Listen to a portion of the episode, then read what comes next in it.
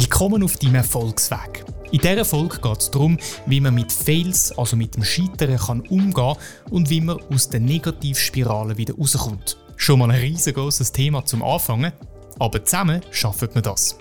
Wir lernen gerade als nächstes den Laszlo Philipp kennen und gehen ein Stückchen mit auf seinem Erfolgsweg. Kommst du mit? Los geht's! Den Laszlo habe ich kennengelernt während einem Kurs, wo mich das RAF geschickt hat. So Kurs muss man manchmal machen, wenn man auf Stellensuche ist und beim RAF angemeldet ist. Man tut dort zum Beispiel sein Bewerbungsdossier wieder auf Vordermann bringen oder einfach aufpimpen. Und während dem Kurs habe ich immer mehr Geschichten von ihm gehört, wo es nicht ganz immer so rosig gelaufen ist in seinem Leben. Also habe ich ihn gefragt, ob er in meinen Podcast kommen Angefangen hat alles mit seinem Traum, irgendwann einmal auszuwandern. Nach dem Studium habe ich angefangen, beim Airbus zu arbeiten und nach zehn Jahren und Famili Familie gründen, Kinder kamen, also das hat sich immer verzogen, verzogen, verzogen. Aber nach zehn Jahren Airbus äh, gab es ein Abbauprogramm und dadurch konnte ich ein bisschen Geld auf Seite legen und habe gesagt, okay, aus diesem Geld werde ich meine Auswanderung finanzieren. Und so gingen wir nach Kanada. Wie, du hast jetzt schon Familie gehabt? Ja, ja, wir hatten da schon zwei Kinder.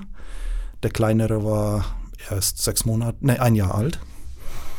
Ich bin dann vorher nach Kanada gereist, um eine Wohnung zu suchen, alles zu organisieren. Und vier, fünf Monate später ist die Family gekommen. Es war, ich habe das Bild immer noch vor Augen, wo mein Sohn ein Jahr alt. Er kennt mich nicht mehr nach vier Monaten und guckt nur, wer ist das?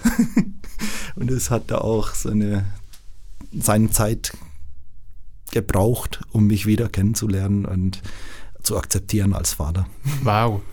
Das ist, und das auf dem krass. Rückweg hierher war es genau das gleiche, eins zu eins noch einmal, aber das hat ihm dann als zweieinhalbjähriger viel, viel äh, tiefer getroffen. Ja, weil er dich schon besser kennt hat. Genau, da ja. wurde er auch krank, war im Spital und die haben nichts gefunden. Es war einfach nur dieser Stress. Stress, ja. ja. Die sind offensichtlich wieder da und du hast schon angetönt, die sind dann wieder zurückgekommen.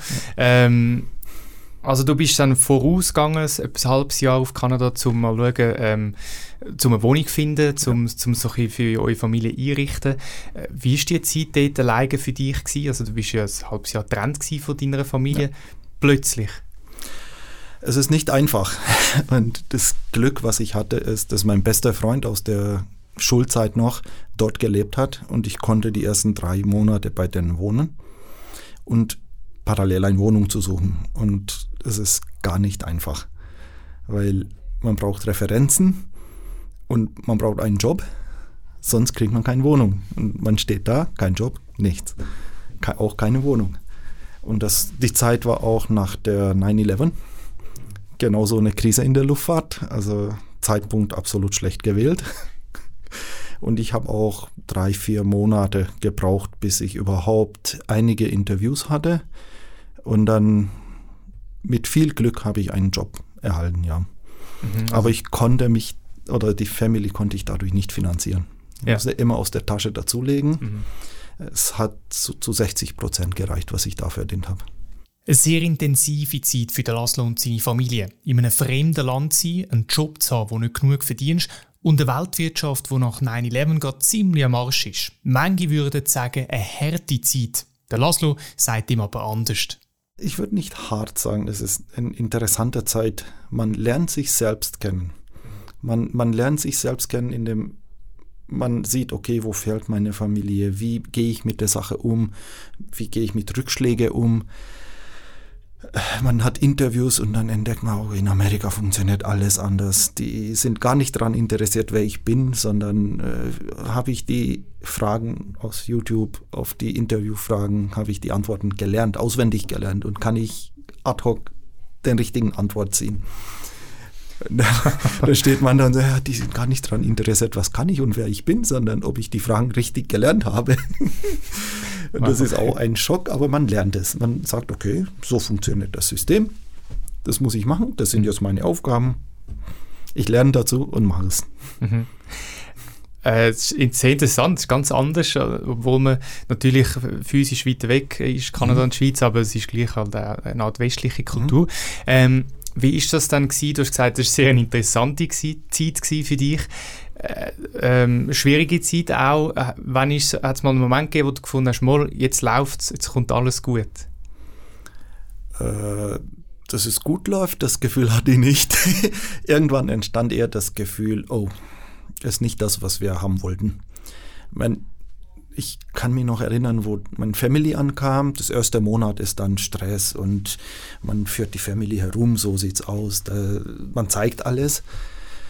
Zuerst ist ein kultureller Schock, weil es ist so in Toronto ist so interkulturell, da lernt man alles. Wirklich, die, die ganze Welt ist da.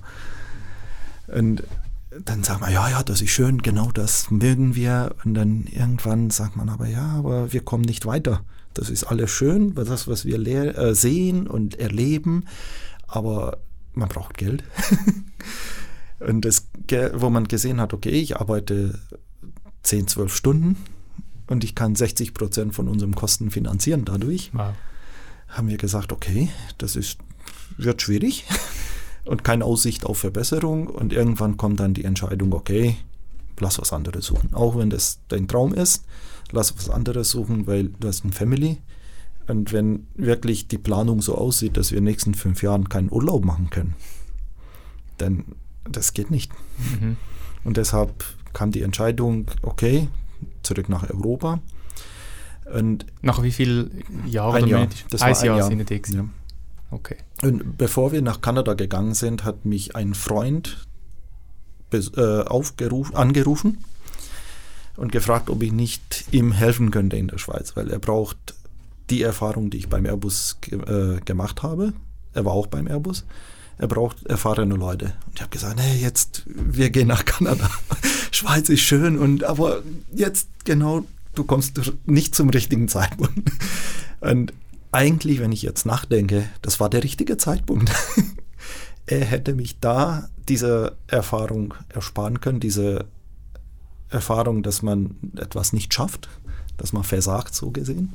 Und ein Traum geht zu Ende. Mhm.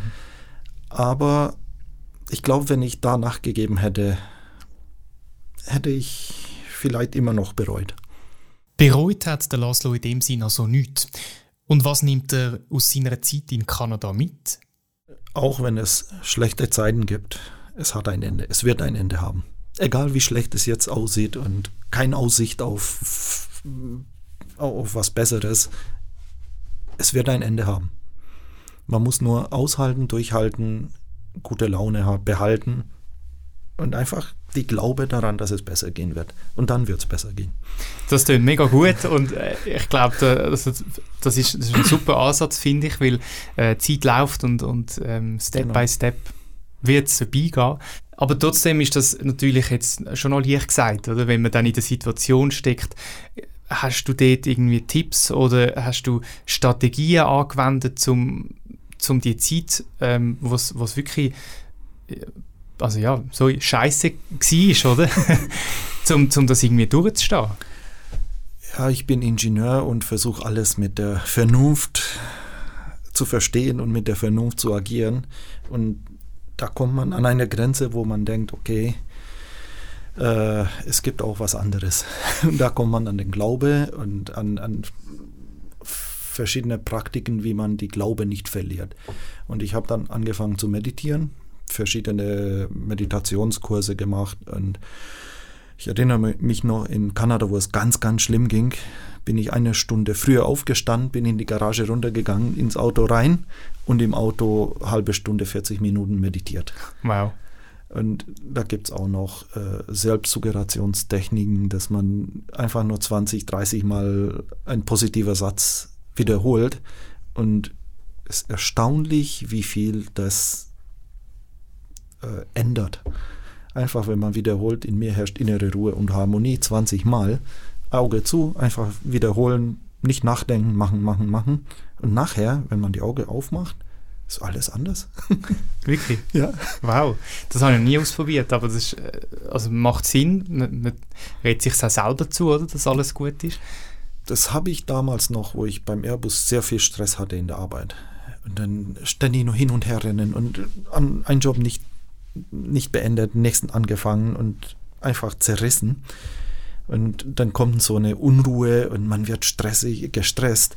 Und dann habe ich einfach Auge zugemacht, 20 Mal wiederholt, weitermachen. Und das hilft enorm, kann nur empfehlen. Das ist sehr gute Strategie, im Job gibt's, gibt's, das kann jeden Tag sein, dass man gestresst ist ja. und, und ähm, dem Fall sich schnell eine Minute Zeit nehmen und, und einfach schnell runterfahren. Das, das habe ich von den alten Griechen, glaube ich, gelernt, weil Asklepios hat damit sogar geheilt, dass er gesagt hat, wiederholen, dass du gesund bist und das heilt dich. Ich habe gesagt, okay, und dann, man liest halt alles Mögliche, gibt es unterschiedliche Leute, die das in eine oder in die andere Richtung entwickelt haben. Aber man kann solche Techniken anwenden, die einfach kurzzeitig, kurzfristig auch Hilfe bringen. Mhm. Ich würde nicht sagen, dass dein Leben dadurch verändert wird, aber die Wahrnehmung. Und ja. das ist wichtig, weil durch die Wahrnehmung bestimmen wir auch, wie wir die Welt sehen und woran wir glauben und wie wir weitergehen. Und man muss ja im Kleinen anfangen. Also wenn man ja. sieht, ah, es ist alles schlecht und ja, dann muss man zuerst mal bei sich selber anfangen und wenn man mhm. nur schon den Kopf nicht hat und ähm, um das Problem überhaupt anzugehen, genau. kann man gar nicht machen. Genau.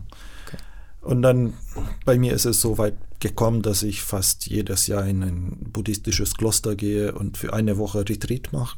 Wow. Es schön, aber auch hart. Also das Leben, was die Buddhisten da leben, ist nicht so, wie man denkt, dass man nur, die sitzen nur rum und das war's. Sondern man soll mal versuchen, achtmal am Tag eine Stunde lang ohne Bewegung und ohne etwas zu sagen, nur sitzen. Zehn wow. Minuten Pause, wieder eine Stunde. Es ist, aber das hilft auch einem, es, ich weiß nicht wodurch und wie, aber es gibt eine enorme Selbstbewusstsein und Stärke, seelische Stärke. Krass, und das machst du einmal im Jahr? Ja. Ja. Und mich interessiert halt nicht die, die Religion, sondern eher die Philosophie. Die behaupten sogar, dass sie keine Religion sind. Aber mich interessiert diese psychologische Wissen, was sie in, in, in diesen 4.000, 5.000 Jahren, die sie das üben, was sie da gesammelt haben. Und ich glaube, die sind da in der Psychologie viel, viel weiter als die Wissenschaft. Eine interessante Philosophie, die der Laszlo da anspricht. Das Thema Yin und Yang kennst sicher. Die Idee dahinter ist, dass alles zusammenhängt. Es gibt nicht nur Gutes und nicht nur Schlechtes. Es gibt immer eine dunkle und eine helle Seite. Für mich macht das extrem viel Sinn, weil man das in der Natur bestens kann beobachten kann. Es gibt zum Beispiel Tag und Nacht, es gibt Winter und Sommer, es gibt Geburt und Tod. Und wenn man sich das so vorstellt, dass das auf sein eigenes Leben Einfluss nimmt, dann gibt das einem mega viel Kraft eine Weisheit, was ich dort gelernt habe, ist, alles hat nicht nur gute, sondern auch eine schlechte Seite. Ein, ein, eine Münze hat zwei Seiten immer. Wir in der westlichen Welt betrachten nur die eine Seite, die wir sehen wollen. Und die andere Seite verdrängen wir. Und alles, was wir machen, hat gute und schlechte Zeiten. Liebe genauso. Oder wenn ich ein, etwas Gutes mache, mache ich gleichzeitig auch was Schlechtes. Und es muss mir bewusst sein. Und dann handle ich ganz anders. Überlege ich wirklich, was ich tue. Und nur Gutes gibt es nicht. Es hat auch eine schlechte Seite. Weil dadurch kommt der Gleichgewicht. Und das ist dieses Yin-Yang.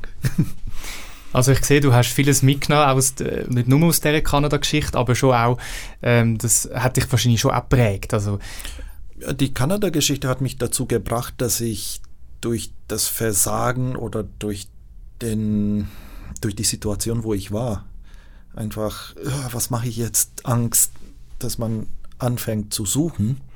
Wie kann ich, wo bin ich zuerst einmal? Zu verstehen, was passiert mit mir? Wo bin ich? Wie kann ich das verändern? Und dann, man findet einen Weg. Und ich glaube, man kann nicht sagen, dass es einen guten Weg gibt. Jeder muss seinen eigenen Weg finden. Es, wird, es gibt Schmerzen. Man, ohne Schmerzen geht das nicht. Aber einfach nicht aufgeben und man findet den Weg wird jeder finden, bin ich sicher. Glaube ich auch. Solange die Wille da ist, gibt es auch einen Weg. Übrigens, wenn dich das Thema interessiert, dann musst du unbedingt Folge Nummer 2, also die nächste, hören. Dort geht es noch mehr um das Thema. Zurück zum Laszlo. Interessant finde ich an seiner Geschichte, dass seine Reise auf Kanada und sein Scheitern dort nicht das erste Erlebnis in diese Richtung war. Es hätte als Kind eine Zeit gegeben, wo er unter armen Verhältnissen leben musste. Und da hat sich gar nicht die Frage gestellt, schafft man das? Sondern man hat einfach geschaut, dass es immer weitergeht. Wenn man als Kind das erlebt, das prägt einen so sehr, dass wenn der, man denkt gar nicht nach, ob ich es schaffe oder nicht, sondern man sagt, ich muss es machen. Es gibt keinen Ausweg. Ich habe hier eine Family, ich muss es ernähren. Und da denkt man nicht nach. Man macht, man, wenn man Strategien macht, man macht eher Strategien, wo komme ich hin, wie. Aber ob ich es schaffe oder nicht, das, das, die Frage kommt gar nicht. Okay, macht man, einfach. Man, man, muss es machen. Und da kommt man in so einen Flow rein. Da ist Vernunft wieder eher äh, steuert bei, aber man ist eher wie in einem Fluss und man schwimmt mit diesem Fluss. Aber muss ich zustimmen, in den Fluss muss man reinspringen. Ja. Das, der Fluss kommt nicht zu mir, sondern ich muss erkennen, reinspringen und dann der Fluss nimmt mich mit. Und Vertrauen haben, dass es, dass es irgendwann besser wird auch. Ja, aber ich, wenn ich so zurückdenke, wie, wie es war, wo wir hier ankamen. Ich glaube, die Gedanke, ob ich es schaffe oder nicht, entweder habe ich es verdrängt oder mhm. der kam gar nicht. Mhm. Weil, wo wir in der Schweiz kamen, war auch so, dass ich, hier hatten wir keine Wohnung, gar nichts. Dann habe ich mein Family zu meinen Eltern geschickt, hatte noch bisschen Geld, habe ich gegeben, okay, jetzt ihr könnt ein paar Monate finanzieren. Ich bin hergekommen, die Sachen, die mit dem Container kamen, in ein, habe ich in ein Lager reingepackt alles und habe mir ein Zimmer gemietet. Und dann hatte ich noch 80 Franken zum Überleben fürs erste Monat. Wow. Zum Glück hatte ich einen Job äh, schon. Ja, also ihr sind in die Schweiz gekommen, wo du schon einen Job, einen ja, neuen Job gehabt hast. Genau. Ja. Weil sonst äh, wäre ich bei meinen Eltern geblieben. Ja. Gesagt, okay, hier habe ich einen Job, baue ich jetzt auch was auf. Und dann habe ich hier auch drei, vier Monate einmal ein bisschen Geld auf Seite legen, Wohnung suchen, Auto kaufen, Family holen. wow, also bist mit, eigentlich mit 80 Franken in die Schweiz äh, und hast du wieder da ein Standbein aufgebaut. 80 Franken waren es schon, wo ich die erste Miete für ein Zimmer bezahlt habe, die für drei Monate äh, das Lager bezahlt habe und mir blieben zum Leben 80 Franken Jahr. Jetzt hat sich der Laszlo aber wieder in der Schweiz eingelebt und seine Familie ist auch wieder zurück. Wegen der Corona-Pandemie ist er aber wieder arbeitslos. Der Fluss treibt ihn sozusagen in ein paar Stromschnellen hinein. Aber für den Laszlo kein Hindernis. Man darf das, die Glaube nicht verlieren, dass es besser wird. Und dann wird es besser. Weil die Zukunft ist das, was wir daraus machen und nicht das, was auf uns zukommt. Wir bestimmen unsere Zukunft. Ganz einfach.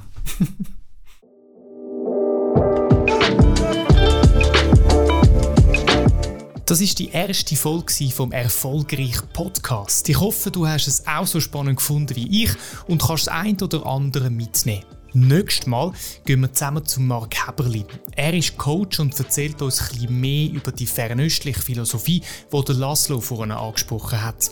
Wir reden über Strategien, wie wir uns nicht verlieren in der heutigen Welt, wo wir gefühlt jede Sekunde abgelenkt sind durch Handy, Kompi oder Fernsehen und was es für Strategien gibt, um wieder mehr zu uns zu finden, damit wir bessere Entscheidungen treffen können, die für uns stimmen und nicht für andere. Wir lernen das von klein auf, nicht auf uns zu hören, sondern auf die Außenwelt. Das sagt der Lehrer, sagt die Eltern, sagt der Nachbar. Die Freunde sagen, wie es richtig ist. Das hat einfach den Status und Geld und Macht und Erfolg und all die Dinge. Natürlich, das ist schon lässig, wenn man das hat. Aber ist natürlich etwas, das uns enorm weit wegbringen kann von uns.